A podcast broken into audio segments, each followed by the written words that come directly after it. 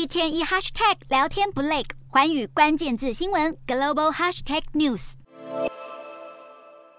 新加坡少女开箱小 CK 包包遭网友取笑，整起事件持续延烧，如今更登上国际新闻版面，也凸显了新加坡社会的阶级不平等。尽管作为多元社会的新加坡相当注重族群和谐，不过阶级分化已经成为了新国社会最具争议性的隐忧。